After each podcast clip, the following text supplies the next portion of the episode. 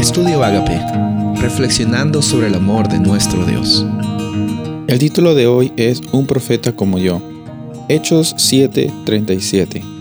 Este Moisés es el que dijo a los hijos de Israel, Profeta os levantará el Señor vuestro Dios entre vuestros hermanos como a mí, y a él oiréis. En Hechos 7 encontramos la defensa de Esteban, un fiel discípulo de Jesús, que fue eh, después apedreado por sus creencias, pero en capítulo 7 de Hechos encontramos un hermoso recuento de la promesa que Dios había establecido a Abraham, a Isaac, a Jacob. Después también vemos la realidad de, de Moisés como el libertador y como el, el, el, profeta que tanto estaba buscando y necesitando ese pueblo de Israel. Y finalmente habla sobre el versículo 37 que hemos dicho aquí al principio. Nos dice, profeta, os levantará el Señor vuestro Dios de entre vuestros hermanos como a mí, a él oiréis. El punto de todo este recuento del pacto que Esteban menciona antes de su muerte es mostrar a las personas, específicamente a los judíos, que Jesús era el que estaba siendo prefigurado en estos líderes.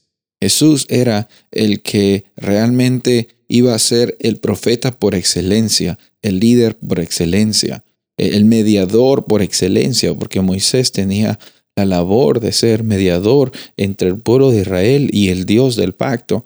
Pero esas labores eran temporales y eran este, llevadas en una escala minúscula comparadas a la realidad que nosotros tenemos en Cristo Jesús hoy. Es hermoso saber que tenemos un mediador, que tenemos un salvador, un redentor, y todo eso, todos esos cargos o todas esas funciones las vemos cumplidas en el ministerio de Jesús en favor tuyo. Él vino aquí a este planeta para que tú tengas vida. Él vino aquí en este planeta para que tengamos una nueva oportunidad. Y es, es triste que eh, al, hablar esto, Esteban, las personas, en vez de aceptar la realidad que, que él estaba presentando, una realidad hermosa, un evangelio grande, eh, eh, en vez de aceptarlo, cerraban más sus corazones. El Evangelio tiene el poder para transformar personas, pero obviamente Dios no va a estar forzando tu voluntad, no va a estar forzando mi voluntad.